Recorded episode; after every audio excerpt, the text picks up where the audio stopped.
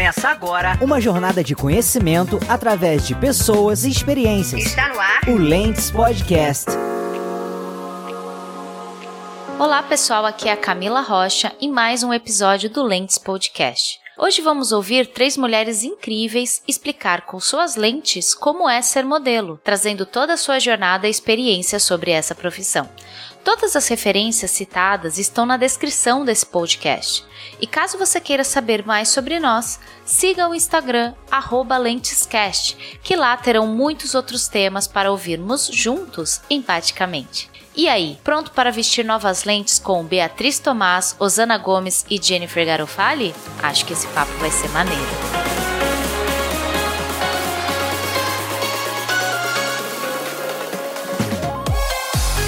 Primeiramente eu quero agradecer imensamente. Estou muito animada para aprender com vocês o que, que é essa nova profissão. Essa nova profissão, não, né? Uma profissão bem antiga, mas que de fato deixa muita gente curiosa, né? Para entender o que, que é, como faz, como são os primeiros passos. E gostaria de primeiro vocês se apresentarem, né? Quem são vocês? Oi, gente, boa noite. Obrigada, Camila, pelo convite. Muito bom estar com vocês aqui hoje também. Meninas, meu nome é Beatriz de Tomás, mas pode me chamar de Bea Tomás. Eu tenho 22 anos, sou modelo há aproximadamente uns dois anos, mas também sou estudante, faço graduação em biomedicina na Universidade de São Paulo. Já fiz teatro também durante cinco anos. Gosto demais, gosto bastante de cachorro, gosto bastante de ler, de gato, de, de tudo, de misturar tudo na vida também. E é isso, gente. Muito bom estar aqui com vocês e a conversa vai ser muito gostosa. Ai, que legal. Agora eu convido a Jen. Fale um pouquinho sobre você para nós. Primeiramente, oi meninas, boa noite. Camila, obrigada pelo convite. É um prazer estar aqui com vocês falando de um tema tão atual hoje em dia nas redes sociais. Eu comecei a modelar em 2008, já faz mais ou menos 13 anos. Foi minha primeira profissão. É, dentro desse tempo, viajei para fora, voltei e hoje em dia, além de modelar, também estudo psicologia, para ser uma futura psicóloga. Já passei pela área da comunicação, já migrei até me encontrar finalmente. Estamos aqui, vai ser um prazer poder falar sobre esse assunto, esclarecer dúvidas. Ai, eu tô super animada. E aí convido a Osana que tá aqui conosco também a se apresentar. Por favor, boa noite, bom dia ou boa tarde, não sei quem tá nos ouvindo. Como está, Osana? Conta um pouquinho sobre você. Boa noite, gente. Boa noite, meninas que tá aqui participando com a gente. Boa noite a todo mundo que. Boa noite, bom dia ou boa tarde, né? Que é a pessoa que vai Exato. ouvir. Isso mesmo. É... Queria agradecer também pelo espaço, queria agradecer pela oportunidade, né? É, aceitei o, Camila, é, o convite da Camila e me chama pelo Instagram. Prazer em conhecer então Camila, porque eu não conhecia de antes. Prazerzaço, meu. Obrigada por ter aceitado. Muito legal essa troca mesmo, assim. E o interesse, né, para conversar e debater sobre esse assunto, ouvir pelo lado da gente, né, que isso é bem legal. Realmente dá essa chance da gente falar na nossa vivência, né. Eu trabalho como modelo desde 2015, é, mas a minha vivência como é, modelo é um pouco diferente. Eu não sou agenciada, então eu trabalho de forma independente desde 2015. Entrei na vida de, de ser modelo junto com a faculdade, foi uma coisa que aconteceu as duas coisas juntas, então desde 2015 que eu tô na universidade também e levando aí as duas carreiras. Eu faço medicina veterinária aqui na Federal Rural de Pernambuco e aí eu lido com essas duas coisas. No ano passado, a carreira da modelagem, o uso da minha imagem é, se intensificou mais porque eu entrei em, em, um concurso, acabei vencendo e hoje eu tenho um título de beleza do Brasil. Tô indo aí representar o Brasil é, no Camboja ano que vem e aí acaba que a carreira de, de modelo tá acabando que passou na frente da veterinária, mas não tem problema não. não tem problema não. Diga a todo mundo que se precisar eu dou uma pausa na veterinária e volto depois, mas provavelmente eu vou finalizar o meu curso antes dessa viagem acontecer. Então que é legal. isso, eu tenho uma carreira dupla aí. É, tô, todas aqui têm uma carreira dupla e eu acho que vai ser muito legal entender como vocês conciliam isso, né? E parabéns, Osana, que bacana. Que quando que você vai pro Camboja, desculpa? Provavelmente no segundo semestre do ano que vem, só não tem data certinha não mas eu tô na edição do Internacional de 2022.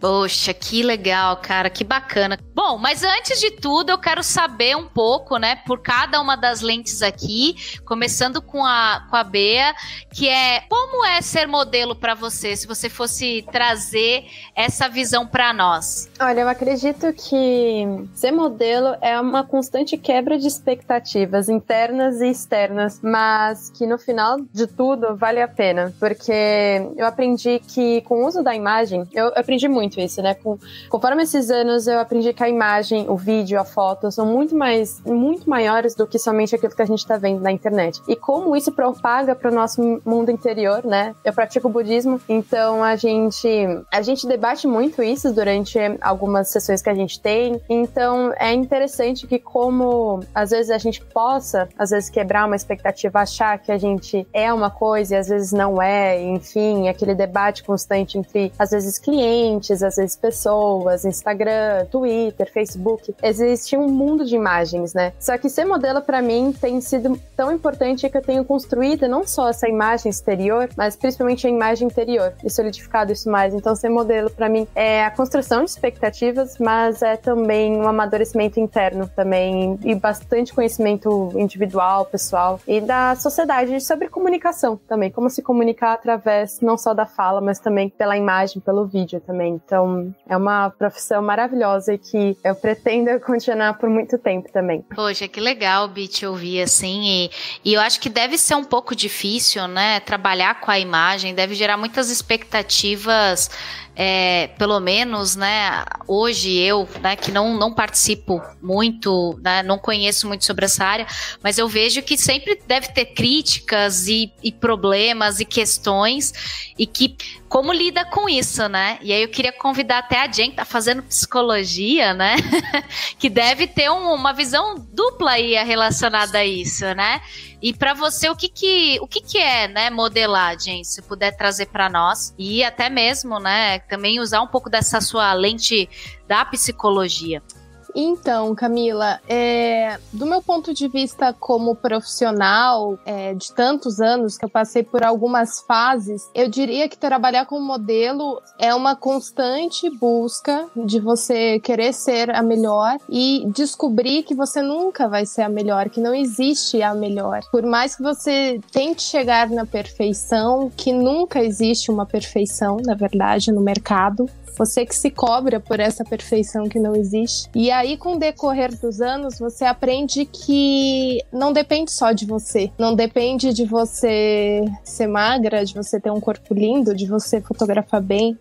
Depende do que o cliente ele espera naquele momento, o que, que ele quer para a imagem da marca dele. Uhum. Então, entra muito no que a Bia falou em relação à expectativa, porque com o amadurecimento, você eu começo a perceber que não adianta criar expectativas é, muito grandes. Você, você pode criar uma expectativa quando você deseja muito trabalhar para aquela marca, porque tem marcas que são incríveis, que te chamam e você sonha em estar tá com o rosto estampado ali, mas é, é tanto, eu diria, tapas na cara, né? Você vai levando, vai levando tantos nãos que você aprende a receber não, porque é muito mais não do que sim. E eu tenho certeza que, inclusive, as grandes top models como Gisele Bint já receberam muito não e mas não desistiram, né? Porque tinham como foco a profissão de modelo. E do ponto de vista psicológico, emocional, é, eu diria que trabalhar como modelo, além de você saber lidar mais com as frustrações ao longo do tempo,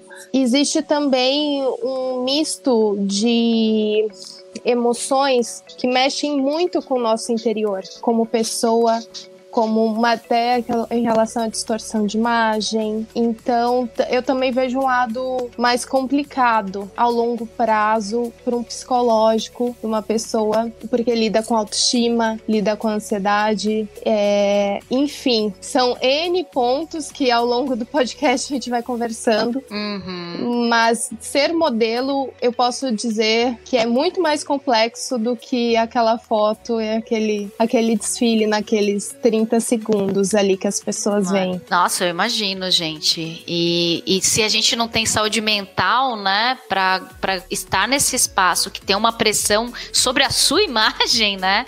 Fica realmente bem complexo. Com certeza eu vou querer saber mais sobre isso sim, Jen. E aí queria trazer a sua lente, Osana, né? E para você, como que é aí ser modelo? Nossa, engraçado que as meninas foram falando e eu fui pensando, meu Deus, foram falando tudo que eu ia falar. É muito compartilhada mesmo, acho legal, assim, que é uma. Eu nunca tive uma conversa dessa, né? Mesmo estando na, na, na lida aí desde 2015, eu nunca parei para conversar com outras meninas sobre o que significa. E sempre tive um pensamento mais individual e agora perceber que é uma experiência coletiva é muito legal mesmo. É, mas eu ia falar basicamente a mesma coisa, de que realmente para mim é um exercício muito mais interno do que externo, até. Eu que tive essa intensificação desse processo do último ano para cá, eu percebi que você tem que estar forte internamente, psicologicamente, sua saúde mental em dia, porque você não vai conseguir fazer nada com a sua imagem externamente se isso não tiver tudo certinho. E aí eu acho que esse que o como você pergunta, né, o que é, que é ser modelo, acho que é muito disso, desse exercício do balanço interno com o externo, porque pra gente estar tá se expondo, né, colocando ali o que a gente tem de, de mais natural, é a prova, né, todos os dias, porque é basicamente isso que a gente faz, a gente coloca a nossa imagem à prova todos os dias, não somente em castings, mas mesmo depois que já passou o cast, você ainda é julgada por todo mundo dentro dos trabalhos, e é o trabalho deles é julgar você, né, mas para você se colocar nessa posição, você tem que realmente estar muito bem consigo, e aí eu fazia o exercício de que quando eu não estava bem, por algum motivo pessoal, por exemplo, eu não ia para as reuniões. Eu me dava essa, esse direito de não participar, sabe? Porque eu sei que tem muita coisa maior do que aquilo, então eu colocava mais a minha saúde mental mesmo em primeiro lugar. E eu tenho certeza que isso me ajudou a não, não ter tantos problemas como eu já vi outras amigas tendo, sabe? Então acho que é isso, é como as meninas estavam falando também, é muito mais do que o pessoal vê, né? É, tem a, aquele dito do quem vê close não vê corre, acho que vida de modelo é isso aí mesmo. É muito mais corre do que close, mas a gente tá estampando no Instagram o close, né? Obviamente. E aí o pessoal tem uma, uma falsa ideia de que é tudo felicidade e tudo sorrisos, quando na realidade é, a gente precisa estar tá nesse puxa e encolhe o tempo inteiro, assim, sabe? Do que eu, se eu tô bem, se eu não tô bem, porque aí a nossa saúde mental, ela se reflete até na pele, né? Qualidade de pele, qualidade de sono, é muita coisa. E eu acho muito legal realmente perceber que não sou só eu que penso dessa forma. Eu acho que esses encontros que eu tento aqui trazendo lentes simpáticas é, é muito bacana, porque as pessoas começam a trazer pensamentos parecidos a respeito de um tema e nunca, putz, eu nunca externalizei isso, né? Nunca falei isso com ninguém também. E a gente tem mais em comum do que a gente diverge, né? Então fico muito grata aqui de estar tá podendo ouvir cada uma de vocês e vocês vendo as suas similaridades. Queria que vocês falassem um pouquinho de como é o dia a dia de vocês, né?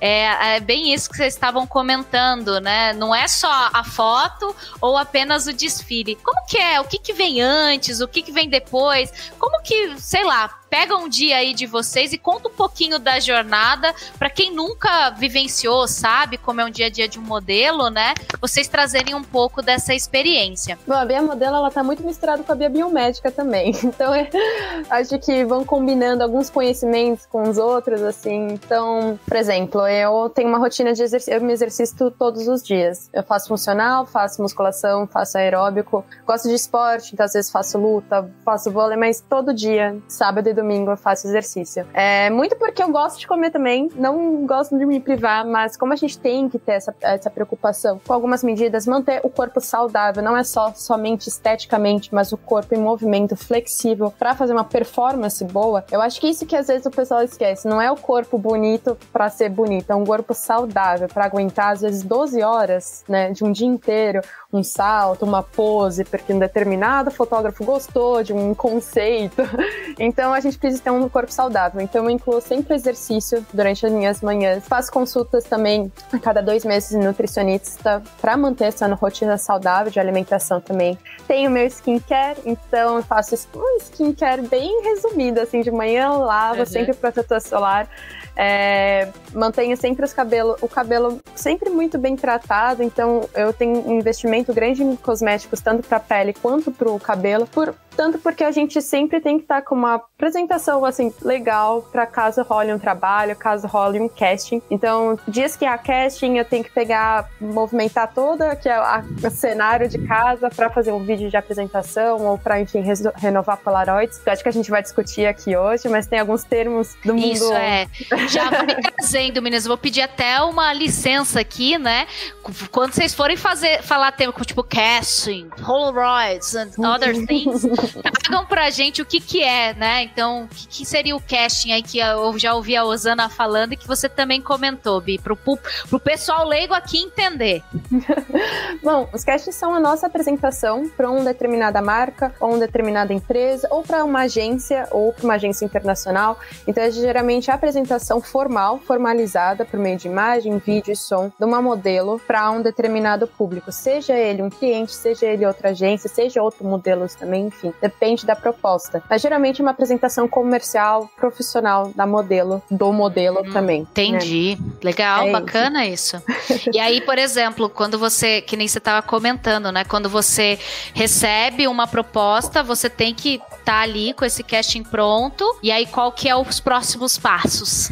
É, geralmente as meninas vão até concordar comigo, a gente já tem um materialzinho lá já meio pronto, né? Porque às vezes pinta assim, ah, manda uma foto sua agora. Às vezes você tá, tipo, lavando louça, não tem como mandar, né? Então a gente produz um material já. Claro. Acredito que eh, nós meninas a gente tem já um vídeo de apresentação, um vídeo, enfim, de, de feições, de rosto, dependendo às vezes se é publicitário ou não. E, é, e geralmente é isso. Aí durante o dia, vai passando o dia, eu faço exercício, vejo minhas aulas é, como bem, às vezes manda vídeo, produz vídeo, tira sempre um tempo para fazer. Não, não é assim procedimentos estéticos, mas para cuidar assim da pele, dos dentes, da sobrancelha, do cabelo porque isso é importante para nós. Eu acho que claro. as meninas vão comentar ainda muito mais sobre isso. Mas é mais assim, mas é uma rotina também muito normal, não é nada excedente. Assim, Amoroso, assim. Acho que às vezes, é. às vezes eu tenho a impressão que, tipo, sei lá, sabe, gente, vocês já saem de salto alto, belas, e já vai saindo e todo mundo vai se fotografando, tipo um musical da Broadway, sabe? Quando... às vezes eu tenho essa noção, né? Posso estar errada. Mas aí eu acho que é muito legal que você traz, né, né, Bia, é, desse dia a dia queria eu ter o dia a dia assim. Nossa, né? De Broadway. Eu acho que é muito esse lugar, né? Que a gente. que seria bem bacana, mas que não é, né? Não é nada disso. E aí queria que você contribuísse um pouquinho, Jen, trazendo um pouco, talvez, dessa rotina dos bastidores, né? A Bi trouxe muito assim, gente, né? Tô aqui. Porque também acho que parte de fazer o exercício, né? É, e cuidar de si mesma também é um pouco da, da sua questão de saúde emocional, né? Porque é muito legal a gente poder estar tá bem consigo mesmo.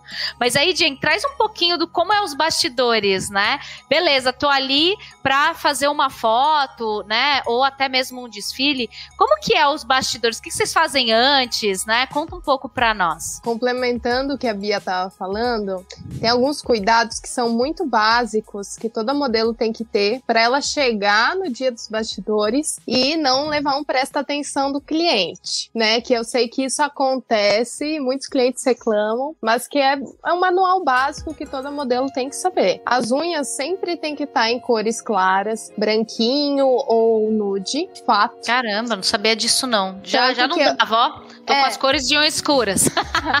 eu brinco, né? Porque eu só pinto minhas unhas de vermelho no Natal, quando eu vou ver minha família no sul. Aí eu posso pintar ah, e eu sei que ninguém vai me chamar pra trabalhar nem nada, então eu tô com a minha unha vermelha lá. É, isso é básico. O cabelo também, cabelo de pre, é, preferencialmente neutro, de cor natural ou de cor mais uniforme. Isso aí depende muito do perfil da modelo, mas basicamente é isso, uma modelo comercial. É, corte também básico e bem hidratado sempre, porque se você chega também no trabalho com cabelo muito detonado, o maquiador reclama, o cliente reclama. É, a gente tem que cuidar muito da nossa estética. A questão da depilação, então, nem se fala. Uh, outra coisa que, é, que faz parte dos bastidores, lingerie, cor clara, calcinha, que não marca, sutiã também. É, tudo bem neutro. Quanto mais mais neutro, melhor. Sobrancelha, hoje em dia, a modelo não tira a sobrancelha, no máximo dá uma limpada. Tudo o mais natural possível. É, graças a Deus, hoje em dia já tá mudando um pouco em relação à questão de corpo, mas antes isso era algo, algo muito exigido pelo cliente. Hoje em dia é o mais flexível, quando você chega lá e às vezes você não tá 100% na, sabe, no shape, mesmo assim, uhum. você às vezes tá se sentindo meio mal, mas o cliente não, o cliente não tá ótimo. A gente prefere assim, mais real, é o que eles uhum. falam. Que bom, e, né, que eles estão é. buscando algo mais real. É, Interessante. Porque eu, eu já sofri bastante com isso quando era mais nova. E dentro do trabalho, então a gente chega geralmente muito cedo. Comercial de TV, geralmente a gente chega às 5 horas da manhã, 4 horas da manhã. É, até maquiar todo mundo, até produzir já é 10 horas da manhã quando começa a gravar. Então você já chega já pro café da manhã, já produz ma cabelo, maquiagem, aí revisa a relação à parte de produção de roupa. Prova. Nossa, demora muita coisa, né, gente? Chega 4 da manhã pra fazer 10 horas. Exato. Um, sendo que um dia antes, por exemplo, para um comercial de TV, você foi aprovada, certo? Aí, antes do, da gravação do comercial, você vai lá e prova os looks que eles supostamente acham que você vai usar. Aí eles tiram a foto, ah, a Jennifer fica bem com, sei lá, com essa blusa rosa, então vamos separar. E aí no dia da gravação você faz tudo de novo, aí às vezes o diretor, não, não, não quero nada disso. Aí inventa alguma coisa que não tem lá. Enfim, é toda uma logística para você fazer uma foto em às vezes de meia hora que vai custar o tempo da foto, mas os bastidores tudo demorou seis, sete horas, entendeu? Mais ou menos assim. A foto demorou um minuto, aí os bastidores demoram sete, tipo uma coisa assim. É, e tem a testagem, ah, e sem, muito importante, a testagem de luz. Só Nossa. a testagem de luz às vezes demora uma hora até encontrarem a luz perfeita, né? E aí é você, e geralmente é a modelo que tem que estar tá lá. Em casos uhum. de artistas, eles geralmente eles pegam um dublê. Mas, Entendi. né, no caso de artistas conhecidos, assim. Se não, a gente que fica lá por causa do nosso tom de pele, por causa da nossa altura, então tem que ser nós mesmos. Então a gente já passa por um desgaste de flash, de câmera em cima da gente um bom tempo antes de fazer a foto. E aí, na hora da uhum. foto, você tem que fingir que nada aconteceu, você respira fundo, fecha os olhos, respira, coloca um colírio. imagino que você tá lá cansada, né? Desesperador, e, e aí vocês estão tentando, mas tem que a foto tem que sair bela, né? Tem que estar tá ali na, no melhor possível. Mas você tava 10 horas fazendo 200 mil coisas. É, a respiração ajuda muito. Você respirar, ir no banheiro, se olhar no espelho, se olhar sabe? É, é, trabalhar dentro de você aquele papel que você tem. Eu imagino. E aí queria também a lente da Osana, né? Que também ganhou um concurso, né? Conta um pouquinho para nós. Nossa, é uma loucura, né? A gente tá falando aqui justamente isso, que a, é, o pessoal tem essa imagem de que talvez seja só, se resume aquele momento ali. Às vezes a gente tá, no momento que a gente tá gravando pra story, alguma coisa assim, mostrando alguns bastidores, né, do trabalho, a gente já tá produzido, o cabelo já tá pronto, a roupa já tá pronta, o cenário já, tá, já tem um monte de coisa pronta que aconteceu até desde o dia anterior até aquele momento ali. Mas é, não é só chegar e já ir, não, gente. Tem, tem um ritual anterior imenso. Eu, eu, eu gosto de mostrar isso nas minhas redes sociais, né? De, ó, vou fazer um trabalho amanhã, mas a produção começou hoje. Então eu que tenho cabelo cacheado, eu tenho que literalmente ajeitar meu cabelo no dia anterior, não ajeito no mesmo dia. Até porque maquiador, é, cabeleireiro, geralmente ninguém mexe no meu cabelo. Dificilmente alguém da, das produções de trabalho vai mexer no meu cabelo. Sempre sou eu mesmo que faço, eu mesmo que mexo. Só uma vez, eu acho que, duas vezes na realidade, que mexeram no meu cabelo. E aí deu problema em uma delas, o diretor odiou, ficou aquela coisa muito chata, porque eu dou plantões noturnos ainda para melhorar a situação. Além de tudo, eu dou plantões noturnos. É, e aí eu dormi na cadeira do maquiador, obviamente. é aquele meu momento de cochilar, de conseguir parar um pouquinho.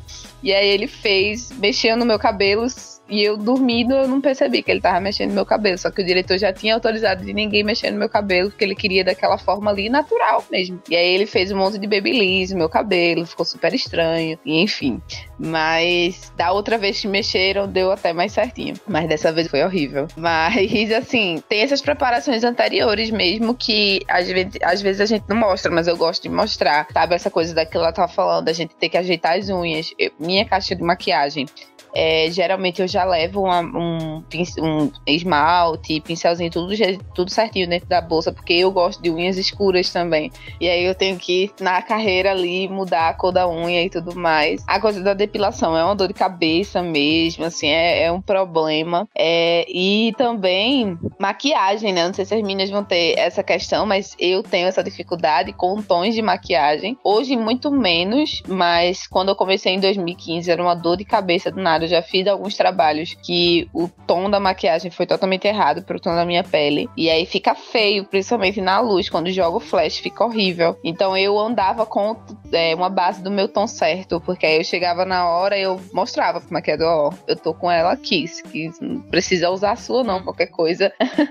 pode usar a minha, pode ver aqui, porque a variação de tons, geralmente, o pessoal não tava tão preparado quanto hoje já está. Eu já acho muito legal que hoje os maquiadores dificilmente alguém não tem um tom certo para pele negra e tudo mais. É, mas aí, quando eu comecei a ter a experiência com ávida do concurso, eu vi que é 300 vezes mais loucura, porque boa parte do concurso é baseado na premissa de que você vai ter que se virar sozinho no concurso internacional. Tudo bem que é, concursos internacionais que tem um, um, uma produção bem maior, é, você tem mais auxílio, né, do que você, o que eu vivenciei no concurso nacional. Então vai ter uma equipe de maquiador, possivelmente, vai ter uma equipe de, de produtores ali para lhe ajudar e tal. Mas ainda assim, no dia a dia, na lida do dia a dia, você tem que estar tá bonita e se virando sozinha. Então, é, você tem que dar um jeito de organizar ali suas roupas, seus looks, a toda a produção. Eu, é, durante o confinamento que aconteceu no último dia 16 de maio, é, a gente passou três dias no hotel em Natal. E aí, durante esses três dias de confinamento, eu tava com um amigo, assim, na, no, pelo celular, para me ajudar a maquiar, porque eu não tenho essas habilidades todas. Mas como a gente tinha que fazer a maquiagem sozinho, ele ficava comigo, assim, o tempo inteiro, com uma ligação de vídeo para poder me ajudar a maquiar e tudo mais. A gente eu acordei, acordava quatro horas da manhã para produzir cabelo, produzir maquiagem, porque seis horas você tinha que descer pro café da manhã, mas descer pro café da manhã significava que você já tinha que descer pronta, porque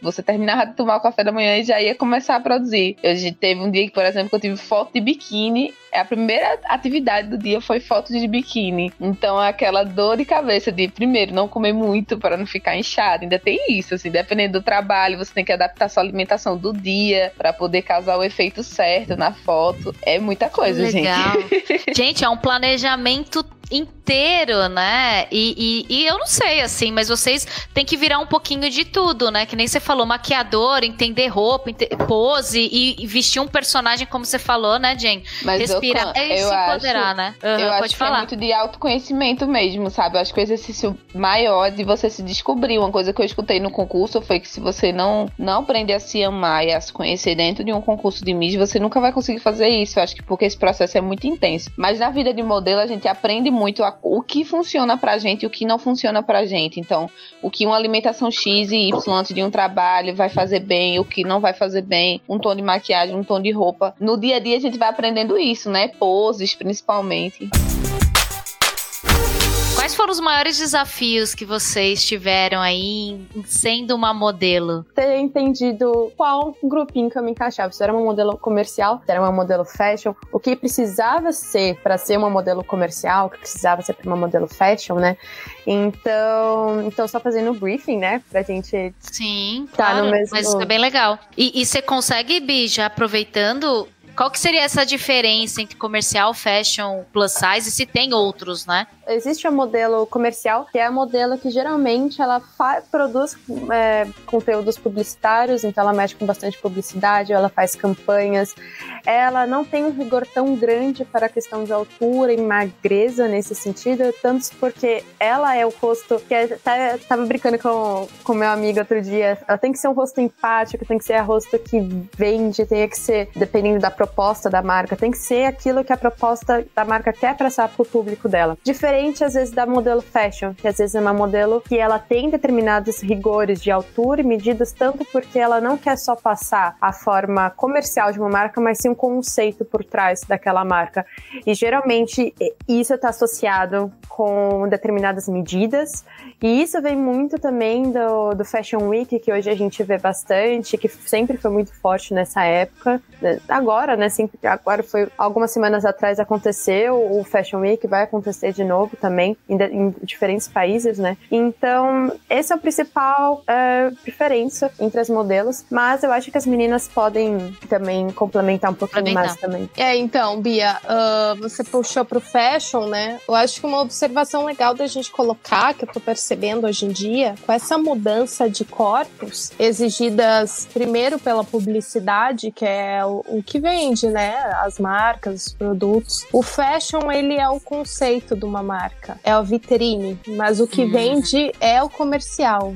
Então, eu tô percebendo um exemplo, Victoria's Secrets. Victoria's Secrets, ela teve uma grande resistência em colocar modelos com corpos manequim 38, 40, 42, enfim, porque eram meninas manequim 34 e 36. Era bem fashion, por mais que o rosto fosse comercial. Então, marcas como até Dolce Gabbana, Victoria's Secrets, eles estão começando a incluir é, modelos diferentes no sentido de corpos, inclusive no fashion. Isso eu acho que já é um sinal de que atingiu, eles tiver, eles se sentiram sentiram obrigados a acompanhar. Acaba sendo uhum. até meio que uma jogada de marketing. Mas interessante. Tem que acompanhar o movimento, né? E aí dentro disso tem a categoria Plus, que é tanto de um manequim 46 a um manequim 44, depende da marca. As marcas eles estão querendo colocar nos e-commerces uh, corpos manequim 38, 40, 44, para o cliente olhar e se ver, conseguir uhum. se identificar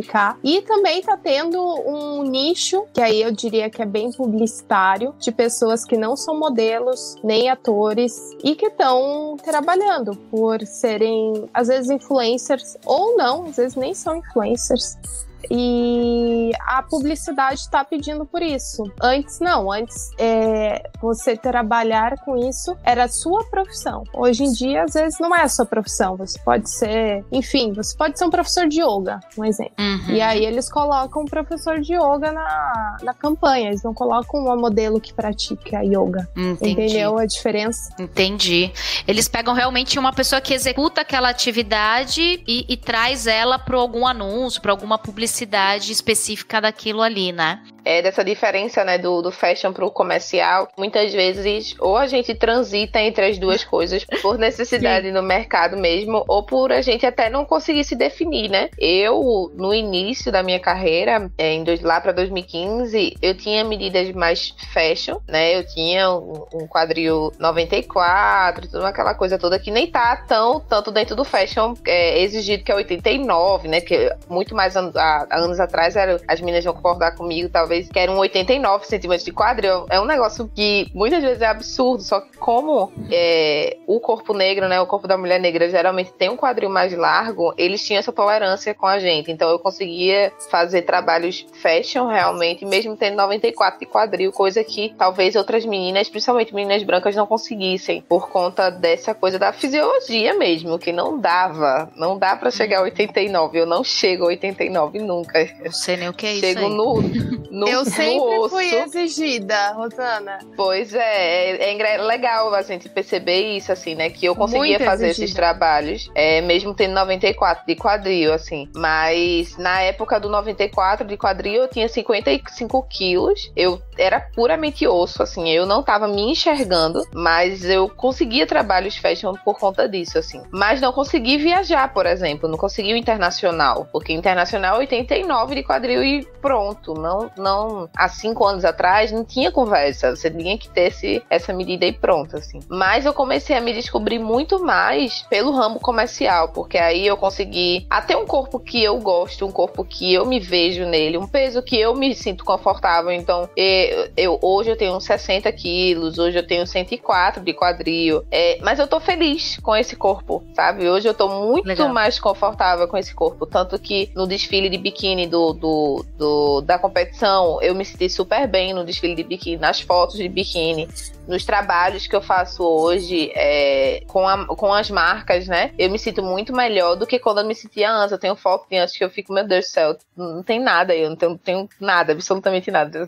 É o cor o osso, né? Feito a gente fala. Então o comercial, ele realmente ele dá essa possibilidade de encaixar no seu biotipo também, né? Porque nem todo mundo tem o biotipo de ter 80, 89 de quadril. Não, não é, não é um, uma coisa que é tão comum, principalmente brasileiro. A gente não, não tem tanto esse corpo. Mas aí o comercial lhe dá essa possibilidade, né? E aí eu consigo hoje fazer mais esses trabalhos diretamente com as marcas. Hoje a minha rotina, né, feita a gente tava conversando. A minha rotina hoje eu não tenho agência, né? Quase nunca tive, mas hoje muito mais eu trabalho de forma independente devido ao Instagram, feito as meninas também estavam falando. O Instagram uhum. me deu essa visibilidade aí, então as marcas já chegam para conversar diretamente comigo. Tem o trabalho anterior da negociação, que quase ninguém fala, mas existe, principalmente se você é independente. Essa é a parte mais chata.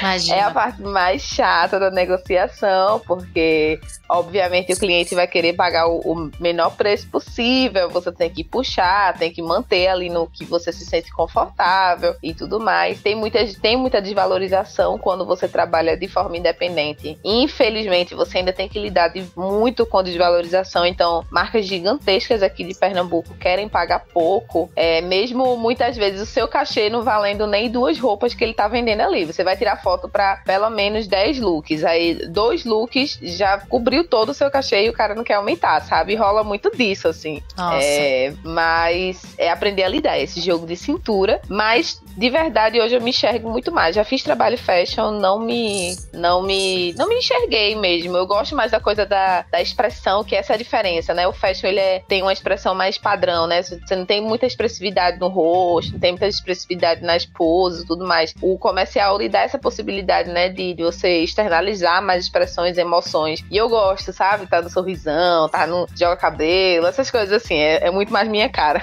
Mas por favor, Jane, você tava trazendo muito a respeito do impacto, né, que vocês sofrem por talvez agora a publicidade pegar pessoas que estão ali só ex executando, né? Tipo o professor de yoga que você comentou, né? Exato, é que assim, eu já debati isso muito com colegas minhas de, de profissão que estão há muito tempo porque mudou muito o mercado de 10 anos para cá. Uhum. E sim, nós temos que nos adaptar, a gente aprendeu a usar o Instagram como ferramenta, mas inclusive assim, amigas minhas que trabalham muito, que trabalhavam assim só para grandes marcas, que eram bem reconhecidas e valorizadas, inclusive para elas desvalorizou muito, né? Uhum. Porque hoje em dia, como a Rosana falou, e eu vou complementar, os clientes eles querem pagar o mínimo possível.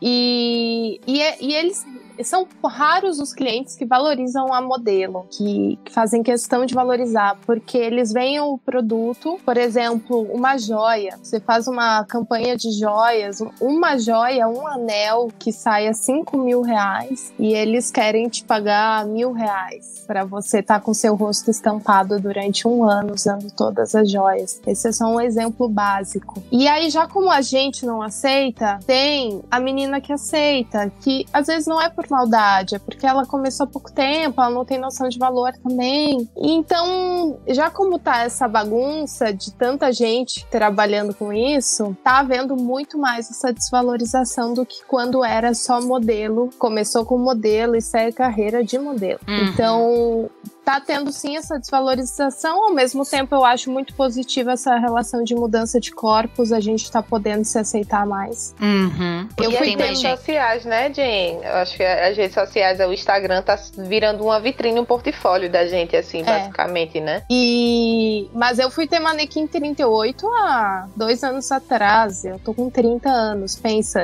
Antes eu sempre tive 36, 34. E por mais que o meu corpo acompanha um quadril 89 90 de estrutura, era muito sofrido. Porque para eu conseguir acompanhar isso, era muita dieta, muito exercício. Então, realmente é bem desumano mesmo. Então, eu acho muito Nossa. positivo, por um lado, essa mudança. Eu, eu, eu acho que veio para ficar não vai voltar ao que era antes. Ele tem entrado um pouquinho isso também no mundo fashion, né? Atualmente a gente teve. Eu gosto um pouco, eu, apesar de ser uma modelo comercial, eu gosto muito do mundo da moda, então eu acompanhei um Tá acontecendo a temporada de desfiles ultimamente. A gente teve, acho que foi semana passada ou retrasada, acho que foi semana passada.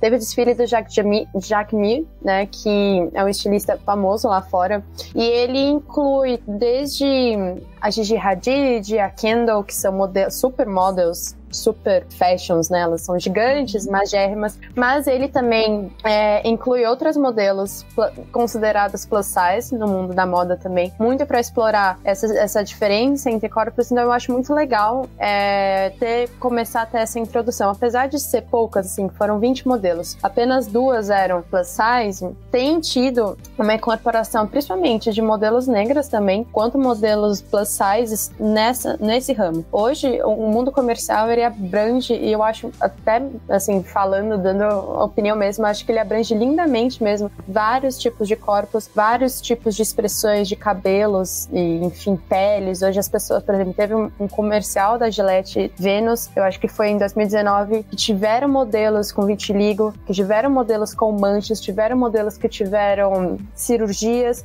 a, modelos que tiveram neoplasia, é, câncer, né? Aqui a biomédica já, já falando termo técnico já. Elas é, eu falei, vixe, mas o que, que é isso aí?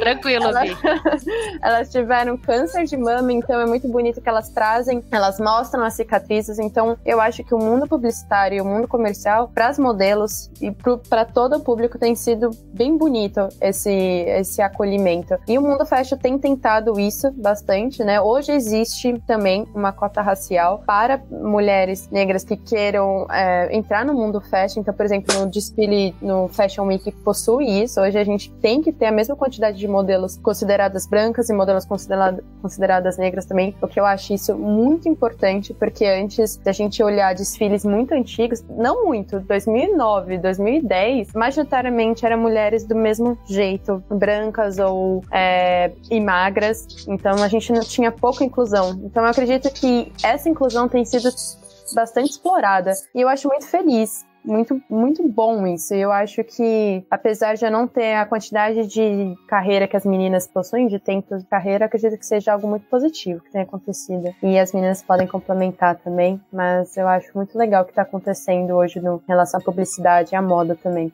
Nossa, eu acho que é muito bonito, assim, né? A gente ter mais pessoas de mais diversidade em qualquer lugar, né? Isso acho que promove inovação, promove boas conversas, né? E não fica numa mesma lente. Eu acho que é muito do meu programa aqui, trazer lentes diferentes, porque acho que assim a humanidade caminha para frente, né? Pode Uma campanha Dia da, das Mulheres, esse, esse ano passado, se não me engano, é para uma marca até grande aqui de Pernambuco. E aí foi eu, né, enquanto modelo negra, mas com um corpo padrão. Aí tinha uma outra menina que era meio puxada para ruivinha e ela era mais novinha, o corpo dela era até mais padrão do que o meu, porque ela era mais magrinha. É, aí tinha uma, uma, uma, moça de mais idade, né, mas maravilhosa, o espírito até mais jovem do que eu. Ela tem muito mais energia do que eu, mas eu acho que ela tem 50 e poucos anos de idade, assim, se eu não me engano. E uma modelo plus size assim, um plus size real, né? Porque tem, acontece muito de, de a plus size e a modelo tem manequim 40, sabe? Tipo, isso é uma plus size real, assim, da vida real mesmo, do dia a dia. E aí a publicidade, ela traz muito disso, assim, de realmente trazer corpos mais realistas mesmo para poder conectar com o público, né? Foi muito legal essa campanha. Eu nunca imaginei que fosse fazer realmente uma campanha é, com pessoas tão diferentes de mim, assim, ficou bem legal. Nossa, que show. E por mais campanhas assim, né? É tanta pressão, né? Pressão por manter o seu corpo, pressão por manter por manter essa autoestima em cima, tanto porque você está mostrando a sua imagem, né, nessas campanhas, quanto da sua saúde mental. E aí eu queria trazer muito isso. Que desafios, né, até mesmo para quem quer começar essa carreira, é, enfrenta e que vocês poderiam trazer aqui também dicas, né? Olha, hoje em dia eu diria que é primordial você ter uma saúde mental para conseguir trabalhar como modelo coisas que há poucos anos atrás a gente nem pensava a respeito disso, como era importante. Por que eu falo isso? Porque tem as redes sociais que elas estão enfatizando muito é, a imagem, essa distorção de imagem com filtros e é, aplicativos, né, para tratar as fotos, enfim. E aí você fica naquele desafio de se comparar o tempo inteiro, porque você já se comparava antes quando você ia em casting e tudo mais. Só que agora é virtualmente o tempo inteiro. Antes eu levava o meu book com uma pasta com as fotos impressas do tamanho de um monitor de computador. Imagino. e, e então assim eu não tinha esse, tirando a casa de agência que eu morei, eu não tinha essa coisa de ficar olhando para modelo toda hora. Hoje em dia tem. Então começa por aí pela tua saúde mental, você saber o seu lugar, quem é você e que ninguém é melhor do que ninguém. E a sua colega, ela é sua colega, ela não é sua concorrente, ela é sua colega. Se for para ser a vez dela, vai ser e vice-versa, e tá tudo certo. E quando vê as duas, maravilhoso, sabe? Então isso é um desafio que eu acho que tem uma dificuldade ainda entre não existe esse coleguismo, sabe? Existe muito essa concorrência, essa disputa de ego, enfim, é, não é um grupo unido. Uhum. Isso é uma coisa que eu tenho abordado até no meu Instagram, já abordei esse assunto em relação a a gente se unir mais pelos nossos direitos. E um outro desafio que eu trago é em relação a você lidar com a sua carreira, em relação às pessoas que não conhecem e acha que você é burra, você já quando você trabalha com a sua imagem, você não tem senso crítico, você você só faz isso, é o que eles falam. Ah, você é modelo, ah, que legal, mas com que, que você trabalha? Ah, mas eu trabalho como modelo. Ah, tá, mas sabe? Menosprezam a profissão, né? Muito, Bastante muito. preconceito, né, Jane, infelizmente. Ou quando não levam pro lado pejorativo em relação à, à prostituição, enfim. Então, esses, esses são dois pontos desafiadores que eu diria que mexe muito com a nossa cabeça. E que eu acho que vai continuar mexendo, independente da época. Eu espero que mude, né, gente? Por mais consciência, né? Que a gente consiga cada pra vez mais garantir. A gente precisa falar. Por isso que é muito importante esse espaço, cá. A gente precisa Sim. falar sobre assuntos, os modelos precisam se unir. As redes sociais estão aí pra gente se abraçar, pra gente se expor. As modelos têm medo de expor sua opinião. Como Sim. se a marca fosse te julgar por causa que você expôs uma opinião sensata. E na verdade, não. Eu acho que as marcas hoje em dia elas querem personalidade, elas querem, querem modelos que tenham personalidade, que tenham opinião própria. Sem, lógico, sem ferir alguém, sem ofender alguém, mas que tenham uma personalidade, não só um rosto bonito, né? Com certeza. E com certeza todas vocês e todas as modelos têm uma personalidade incrível e que com certeza utilizam para a imagem, né? Mas que agora também, por que não utilizar para expor esse assunto mais, né? E a gente tirar esses preconceitos que é mega importante. Obrigada por você trazer isso à tona, gente. E aí convido você, né, Bia, para trazer uhum. também a sua visão. Que desafios você teve aí nessa sua jornada e dicas que você gostaria de compartilhar aqui com os nossos ouvintes? Além da inteligência emocional que a, que a Jenny trouxe, hoje eu faço terapia, eu faço TCC, né, que é cognitiva comportamental. Tem sido muito legal e muito prestativo para principalmente processar todas as informações, né? Então, só para não tratar de outros pontos, eu acho que assim, uma dica e um desafio é conversar mais. Vai atrás de modelos que fazem, que estejam na agência ou não, converse com modelos, procurem órgãos. Hoje a gente tem o SATED, que é um órgão que é um sindicato que protege as modelos modelos manequins, né, contra algumas irregularidades de trabalho. Então eles dão um certo apoio, apesar de mínimo ainda no Brasil. É um apoio que a gente tem. Então procurar esses órgãos públicos também é muito importante, mas assim, conversar com a modelo, conversar com os bookers também de agências, que eu acho que é um termo legal pra gente trazer, os bookers geralmente são as, são as pessoas que agenciam as modelos quando elas estão em agência, né? São, são quase assessores, né? Que prestam tanta assessoria para trabalhos, então eles conseguem, entre aspas, os trabalhos para as modelos, assim como explora o perfil dela comercialmente também. Então é muito importante, sim, que se você conhece, sabe, conversar. Além disso, saúde mental também está alinhada à saúde do corpo, saúde, saúde, né, do, do bem-estar físico e nutricional. Então, é, não cai na pilha, não, nossa, putz, alguém falou que eu preciso perder determinados de, de, tipo de que lá, ah, vou cortar agora café da manhã, almoço. Não é assim, sabe? Assim, é, quando você vai prestar, você fala assim: olha, quando eu vou prestar um vestibular, quando eu vou prestar algum processo público, eu me preparo. E eu me preparo de uma forma profissional. Então, eu vou, eu faço um cursinho, eu compro material. É a mesma coisa para uma carreira de modelo. E você não pode já sair correndo, ah, não, eu vou, vou entrar em tal agência porque alguém falou que era legal e aí é isso, vou perder 15 quilos e tá tudo bem. Não é assim, é, é um preparo profissional, é um preparo, tá bom. Então, agora, teoricamente, tenho que perder algum, algum alguma medida, alguma coisa, então eu vou procurar uma pessoa capacitada para mim. Então eu vou procurar um nutricionista, um médico, um endócrino, para você ver se você pode perder aquele tipo. Você vai procurar um, uma agência, um booker que te dê e fala assim: será que o seu perfil hoje já não tá no mercado? Será que a gente consegue explorar o seu perfil do jeitinho que você tá? Porque, porque você vai querer enquadrar você em um determinado padrão, sendo que seu padrão, seu, seu, seu corpo físico, sua cor, seu cabelo tá em alto, o mercado gosta também. Então, isso que a gente estava trabalhando, a modelo não é, não é somente estética, é a personalidade dela. Eu já me destaquei, assim, como eu fiz teatro, eu já às vezes me destaquei em alguns, alguns momentos por conta, não era beleza, porque não era mais bonita, não era a medida, porque eu era, não tinha as medidas que as meninas tinham, era o carisma. Às vezes era algo diferente, uma pose diferente, mas, assim, tentar em mesmo fazer algo diferente, às vezes isso destaca muito mais do que, ai, ela é linda. Ah, linda, hum. existe muitas modelos bonitas, mas a Gisele Bündchen, até, eu acho muito legal a gente ler a biografia dela, ela fala isso. Eu era linda, ela fala, ela é linda, mas ela não se destacou somente por isso, ela tinha um quadril largo, ela tinha, falavam que o nariz dela era muito grande, enfim, na época, e ela se destacava justamente por essa disciplina que ela tinha com o trabalho, e principalmente pela, pelo profissionalismo e por essa vontade de fazer algo diferente, de fazer algo inusitado. Então eu acho que, além da modelo ser uma pessoa profissional, disciplinada, ela tem que ser também criativa, explorar as capacidades que ela tem. Ela já tem lá, já tá tudo dentro da gente. É só a uhum. gente só expor naquele momento, mas sempre com auxílio, principalmente na uma saúde mental, porque esse é um pré-requisito. Depois você pensa nos próximos passos. gente, fica bem consigo mesmo, né? Ainda mais para ser modelo que vai, vocês vão, você se expõe, né? Expõe aí, fisicamente com certeza você tem que estar tá muito bem. E para você, Osana, como que é esses desafios aí? Ainda mais prestes aí para Camboja.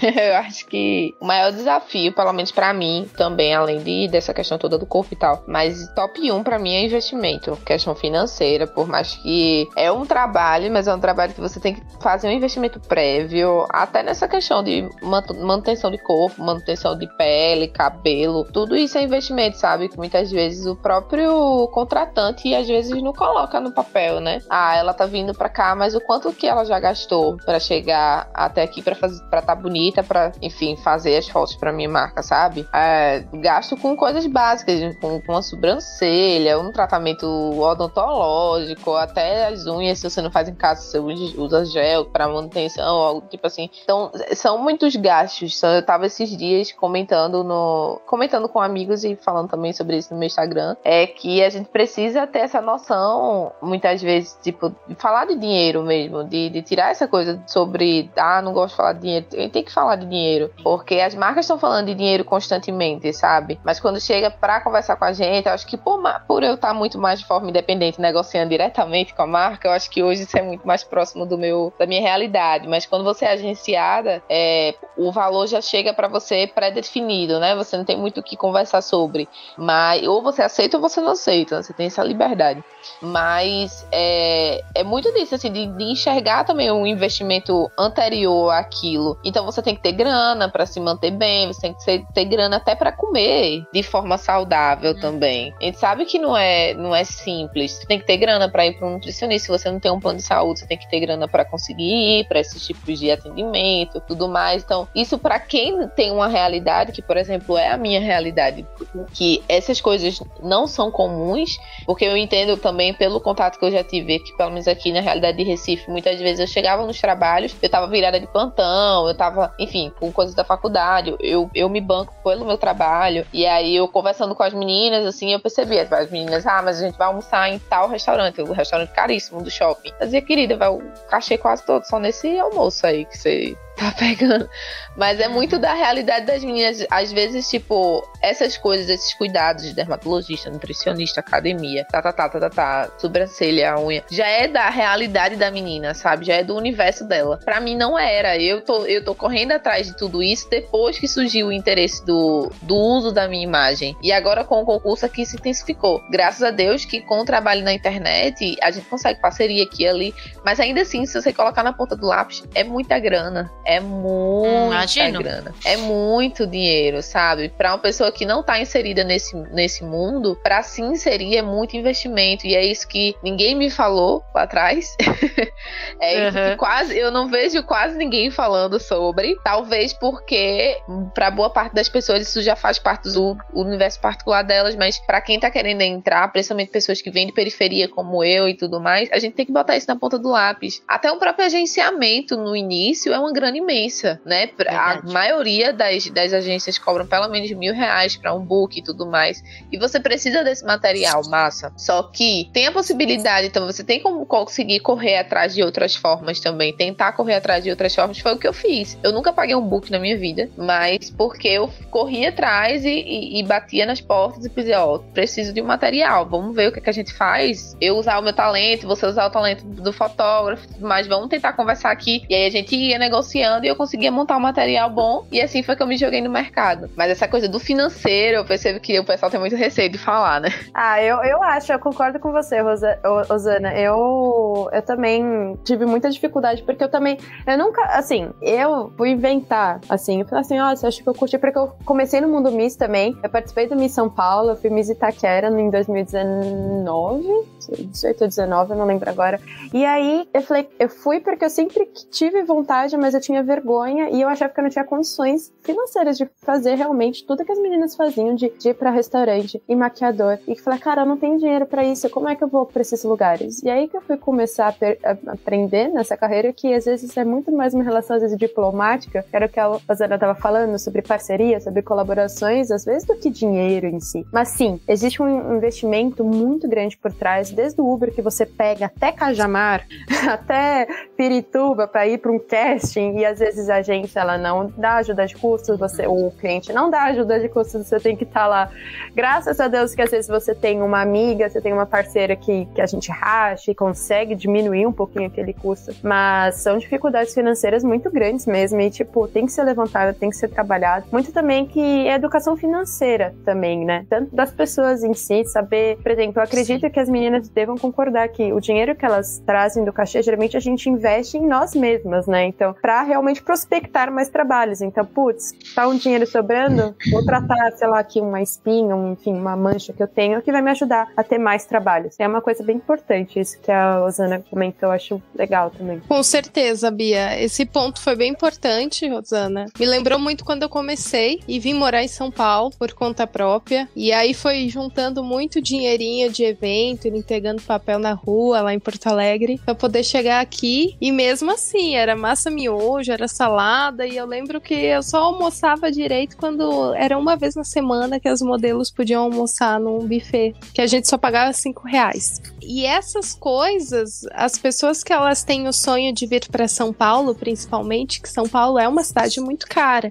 E é onde a moda existe, né? Uhum. E então todo mundo tem o sonho de vir morar em São Paulo, quando você começa como modelo, né? E hoje em dia as agências, algumas ainda ajudam, dando apartamento, dando, entre aspas, né? Você divide quarto com quatro, cinco meninas e você paga o aluguel final do mês. É, vai, é como se fosse um cartão de crédito. Vai acumulando, vai acumulando e quando você trabalha é descontado, é debitado. Se sobrar algo, sobrou.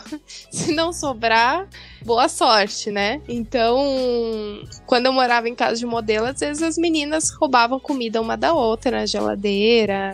A maioria das modelos que eu conheço não são de famílias é, financeiramente estáveis, são poucas. Eu diria que 80%, 90% das modelos são de famílias simples algumas muito simples, algumas é, medianas, mas não são de famílias estáveis. Então elas vêm para cá na raça. Às vezes os pais estão lá se esforçando para conseguir mandar um dinheirinho para a filha para sustentar esse sonho, mas não conseguem fazer isso durante muito tempo. Então às vezes até desistem. Eu conheço algumas amigas que tiveram que voltar para o sul porque não não trabalhou aqui, não aguentou sustentar. E ao mesmo tempo para você trabalhar, eu digo que é muito questão questão de sorte, né? Porque você chega, às vezes você é linda, enfim, mas não deu sorte. Então você passou três, seis meses, não trabalhou, não ganhou dinheiro, e aí você volta para o sul ou para, enfim, para o seu estado, porque não tem o que fazer. E a agência ah. também não vai te querer, porque você está acumulando dívida, dívida, dívida,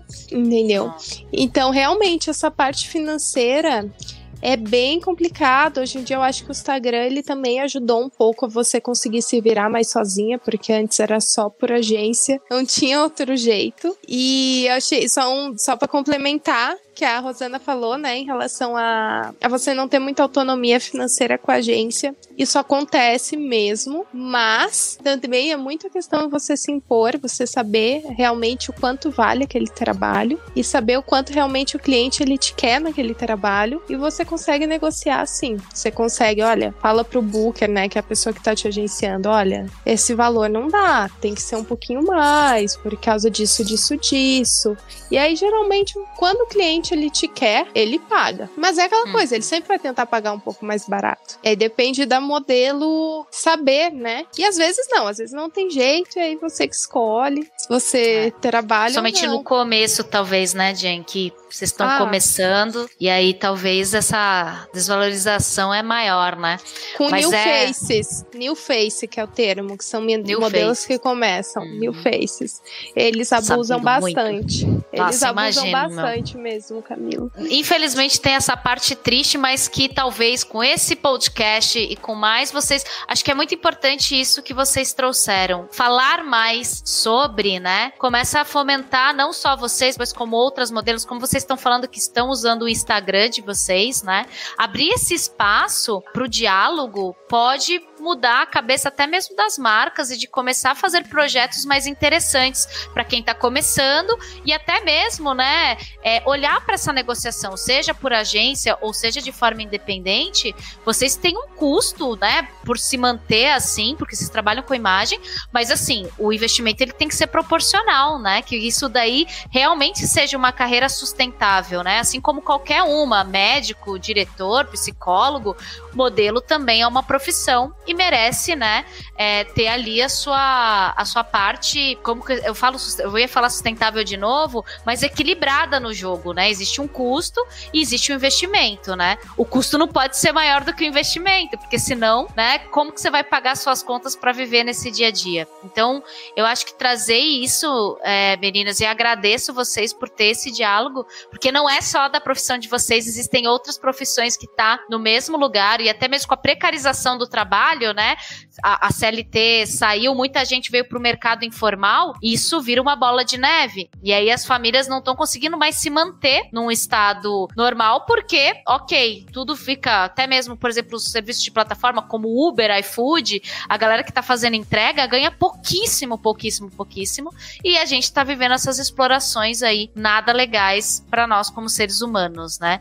Então é importante olhar, né? Porque uh, quando a gente olha para uma modelo, uma foto incrível de uma mulher, de um homem, né? Mostrando toda a sua beleza. Eu acho que não é só a beleza. A Bia falou muito bonito, né? Não é por ser bonita, é trazer a essência daquela pessoa, né? Na foto ou no desfile. O quanto que aquela pessoa tá trabalhando pra caramba e, poxa, você tá pagando mal? Como assim, gente? A gente tem que valorizar e aumentar cada vez mais, né? Para que essa profissão seja bem vista por todo mundo, né? E que mais gente consiga entrar também, né? Que a gente consiga abrir um, um lugar e um espaço, né? Eu, te, eu, sigo uma modelo, gostaria até de tê-la aqui, mas ela não me respondeu, que é uma modelo síndrome de Down, né? E, poxa, que legal, cara, né? Uma pessoa com deficiência aqui trabalhando. Que outras portas a gente pode abrir para esse mundo da imagem, né? E aí, eu trouxe aqui a minha modelo, né, é, para vocês, que me, me, inspirou. E, na verdade, a Bia que me inspirou a fazer esse podcast, que ela foi me explicar um pouquinho. Ela tava usando lá o Instagram para explicar um pouco sobre modelo. Que referências livros, pessoas, cursos vocês poderiam trazer aqui para a gente fechar o nosso podcast e para quem está começando, né, se inspirar nessa nova carreira aí que pode começar. E aí começa contigo, Bia. Quem, quem você tem aí de referências ou até mesmo coisas para trazer para nós, por favor? Olha, antes de tudo, eu tenho que citar que uma referência está aqui entre nós, que é a Jenny. A Jenny, assim, oh. quando foi, gente, foi foi surpreendente. Eu vou contar rapidinho como a gente se conheceu. A gente se conheceu no, no, caminho de um trabalho. E aí, já por mensagem, eu vi que ela era super tranquila, tinha topado rachar Uber comigo. Eu falei, nossa, que legal. Tal. E aí foi muito legal porque conversar com uma modelo super experiente como ela, N trabalhos que ela já fez, me fez abrir muitos olhos. Então, isso é uma recomendação que eu falo: converse com as outras modelos que já estão lá. Porque ela já me ensinou coisas de contrato e time, e ela me alertou para vários problemas que eu, como também, né, muitas vezes nova no campo, não estava percebendo. Então, eu acredito que isso é, foi uma coisa muito positiva. Uma, uma, um dos melhores materiais é consultar alguém do ramo e alguém que seja legal e te alerte contra as, contra as informações também. Além disso, eu acho muito importante ler sobre os modelos, então eu já comentei, tem o um livro da a bibliografia da Gisele Bündchen, eu acho muito legal. Ela traz uma narração muito mais humanitária de como é ser modelo, tirando um pouco todo o glamour, mas como foi o desenvolvimento dela pessoal em meio à carreira de modelo e a construção de uma família em meio a isso, então eu acho muito legal forma como ela traz isso também. Além disso, eu acredito que acompanhar o mercado. Então, se você quer ser modelo, cara, você tem que curtir ver comercial, tem que curtir ver as coisas, ver como uma modelo, por exemplo, gente, eu adoro ir pro shopping, ver a foto, às vezes, da Havaianas, a da Amaro, que tem, eu acho, campanhas maravilhosas. Gosto muito das campanhas da Netshoes também. São propostas diferentes. Você fala assim, cara, o que, que eu faria? Eu sempre faço isso. Ah, o que, que eu faria aqui? Putz, como eu posso mostrar o produto? Como fazer isso? Então, se você tiver é. oportunidade, aproveita workshops de, de teatro também. Teatro ajuda pra caramba. Workshops também de castings, tem, tem agências que disponibilizam isso também. Então eu acredito que é falar com o pessoal, cara, comunicação. Comunicação é tudo. E para você, Osana? Engraçado que, assim, em relação a referências, é porque eu acho que eu entrei muito subitamente, assim, no, no mundo da moda. E eu fui aprendendo, como a, a Bia tá comentando, mais com as pessoas que estavam ao meu redor mesmo. Então eu fui conhecendo as pessoas aqui da, do mercado de Recife e eu aprendo a cada dia, na realidade. É, eu digo que eu, que eu entrei subitamente porque eu nunca, nunca imaginei a minha imagem sendo comerciável. Não sei se essa palavra existe, mas é, comercializável, na verdade, tipo, é, por todo o processo, né, de infância e tudo mais, por toda a questão do racismo e essas coisas todas, eu nunca imaginei poder estar dentro desse mundo. E aí, é, uma pessoa, que a grande maioria das vezes acontece, né, uma pessoa vê, vê seu potencial, acredita em você, vai lá e ele coloca. E aí você vai começando a se autodescobrir nesse processo, né? É, então, realmente, minhas referências foram sendo construídas a partir do, do, momento que eu fui andando já dentro do mundo da moda. Eu não fui, foi mais de forma passiva mesmo, mas hoje eu tenho. Ah, obviamente que tem pessoas gigantescas que eu me espelho, né? Por exemplo, a Naomi Campbell. É, eu acho que é referência de, de metade das modelos no mundo inteiro também, que nem a Gisele. É, mas também eu me espelho muito nela na questão do, do usar o pos, a posicionamento que ela tem, a posição que ela tem hoje, é, para poder puxar outras pessoas juntas. Eu acho que na pra comunidade negra, para as mulheres pretas, isso é muito forte. E é o que eu faço já dentro do mundo Miss. E a, a autoestima e a imagem da gente, ela é, é destruída a cada momento. A gente tem experiências que destroem essa segurança a todo momento, constantemente. Então, pessoas como a, a Naomi, por exemplo, que alcançam são um sucesso e que continuam falando sobre isso, falando sobre os problemas, puxando outras meninas. É, eu acho que realmente se torna um espelho. Ela é um espelho para mim. Ela me incentiva muito, mesmo eu nunca tendo visto essa mulher pessoalmente na minha vida, mas ela me incentiva muito de longe a sobreviver e a continuar lutando no meio dessas questões que é o mundo da moda, como a gente tá falando aqui, em relação à saúde mental. Porque o que a gente escuta no dia a dia, pelo menos o que eu escuto no dia a dia da moda, então um comentário ruim, um olhar torto, uma coisa assim, que é o que a gente tem que se acostumar na lida, é o que eu tô convivendo com desde pequena. É o que eu tô convivendo desde sempre. É, para muitas meninas, às vezes, é o primeiro contato com uma opinião, um, um apontamento negativo sobre a imagem, quando que para mim foi isso a vida toda. Então, hum. traz muito de, de traumas passados. Então, é muito complicado, sabe? Por isso que eu digo, disse no início, né, que dependendo do meu da, do dia a dia, se eu estiver muito cansado, algo tipo assim, já ocorreu vezes de eu não ir para reuniões, porque eu não tava afim de no topo de tudo aquilo eu ter que estar tá ouvido em relação ao corpo, ouvir em relação porque eu escuto muito sobre o meu nariz, eu escuto muito sobre o meu cabelo, eu escuto muito sobre algumas outras coisas, entendeu? Além do corpo. Então, não dá para estar tá dando esses gatilhos assim. Então, realmente tenho muito como referência a Naomi por ela falar sobre, sabe? Por ela, por ela usar o, o posicionamento dela hoje para abrir a boca e dizer, ó, oh, isso aqui acontece todo santo dia e não é para estar tá rolando isso mais. Então é, é, o mundo da moda tem seus seus é, seu glamour da liberdade, realmente lhe dá a sensação de liberdade, lhe dá. Eu sinto muito isso, né? De dessa retomada da autoestima, isso é muito legal. É, mas a gente precisa estar protegida. Então, realmente ela para mim é a primeira pessoa que vem na mente assim. Você também vai ser inspirações para muitas outras, né? Acho que isso que é muito bacana. É, Ai, acho amei. que eu, eu trabalho para isso. Isso aí, Osana, que legal, cara. Obrigada por trazer todas essas contribuições.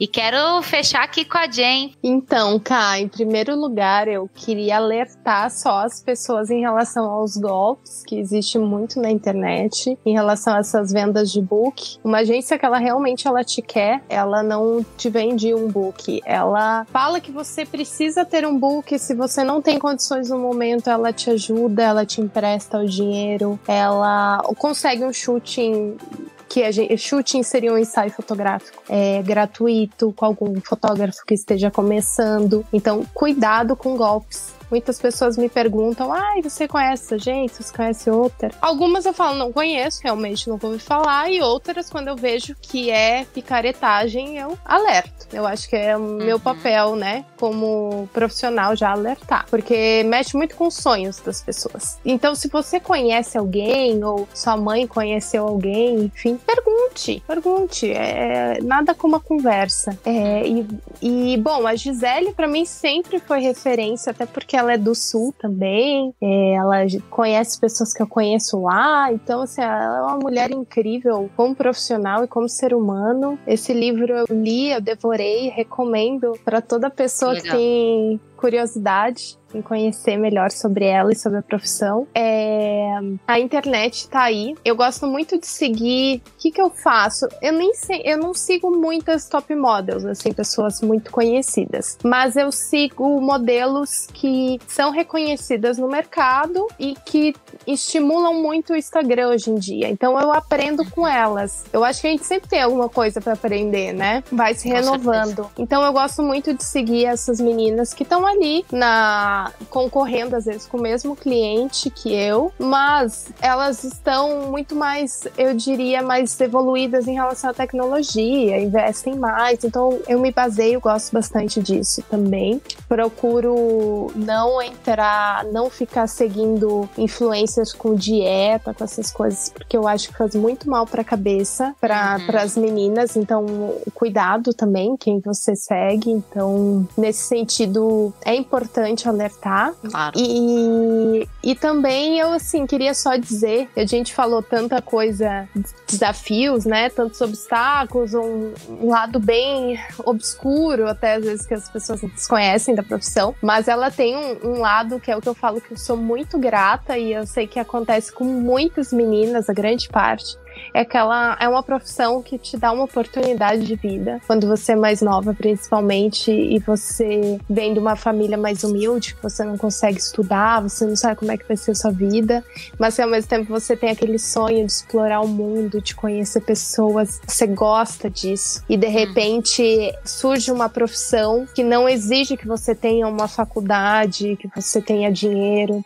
exige que você tenha talento e força de vontade. Uhum. Então, constrói, acaba construindo a vida de muitas meninas e eu não estaria aqui em São Paulo se não fosse a minha profissão e vou mudar de profissão, mas igual que eu falo, sou muito grata. Eu tô onde eu tô por causa das oportunidades que eu tive na vida.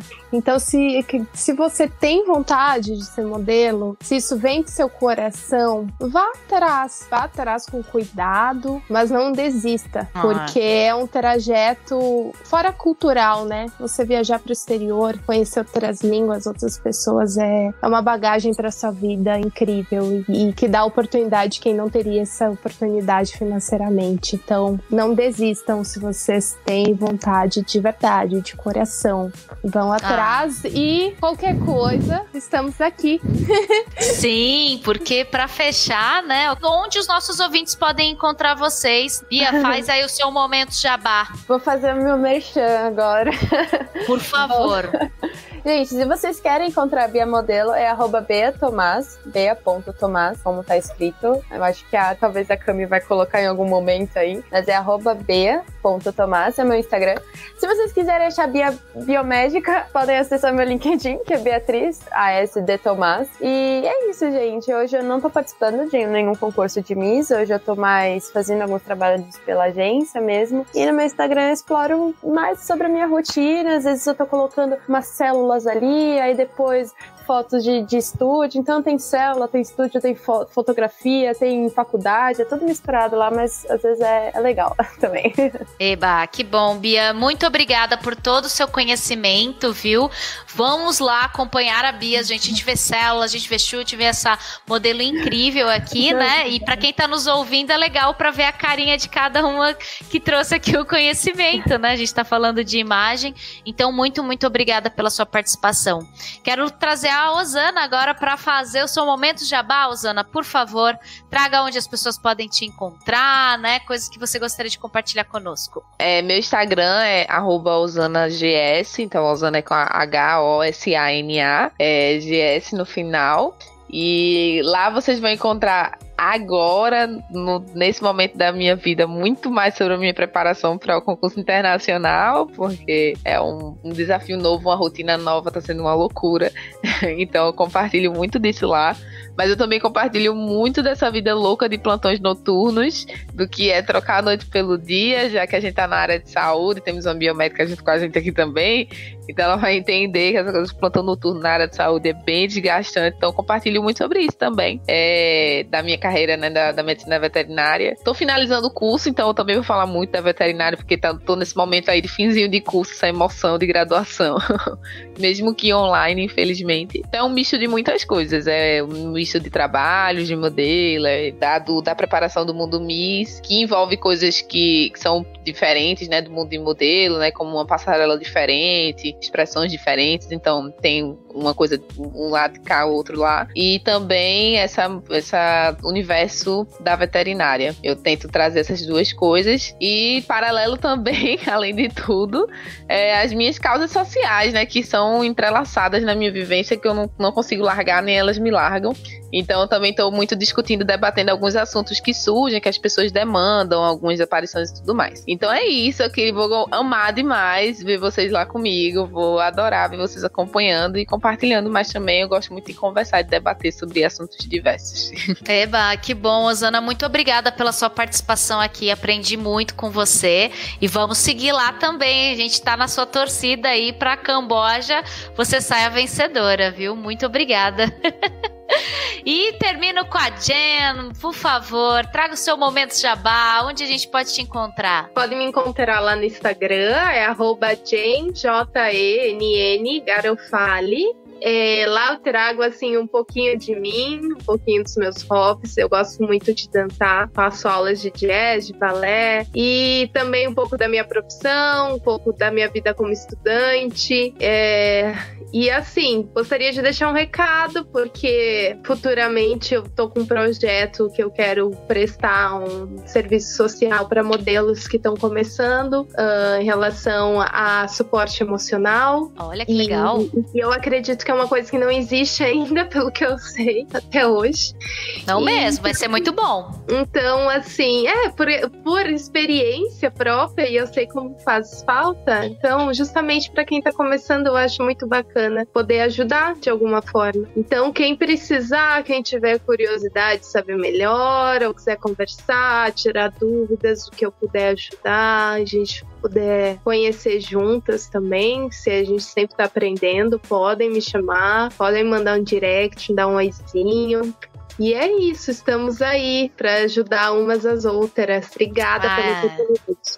Que legal, Jane. Nossa, muito bom. Gratidão e que importante, né, você usar a sua profissão como psicóloga para ajudar mais modelos ingressando aí com autoestima, né? Que de fato a gente consiga desmistificar muitas coisas que estão erradas, né, nessa profissão, mas que tem uma beleza incrível aí, que eu acho que é, é muito bacana você poder ver essas fotos maravilhosas maravilhosas e esses concursos incríveis que eu fico assim, nossa, meu Deus, gente, parecem anjos flutuando. Eu fico admirada. Muito, muito bacana. Meninas, muito obrigada. Obrigada a todo mundo que nos ouviu até aqui. Gratidão a todo o conhecimento. Eu aprendi demais com cada uma de vocês, com cada uma das suas lentes. E eu espero, né, que todos os ouvintes tenham amados. Então, caso você, querido ouvinte, queira trazer comentários, feedbacks, não esqueçam de mandar lá no nosso direct direct do arroba LentesCast. E até um próximo episódio. Um beijo, gente, e até a próxima. Tchau, tchau!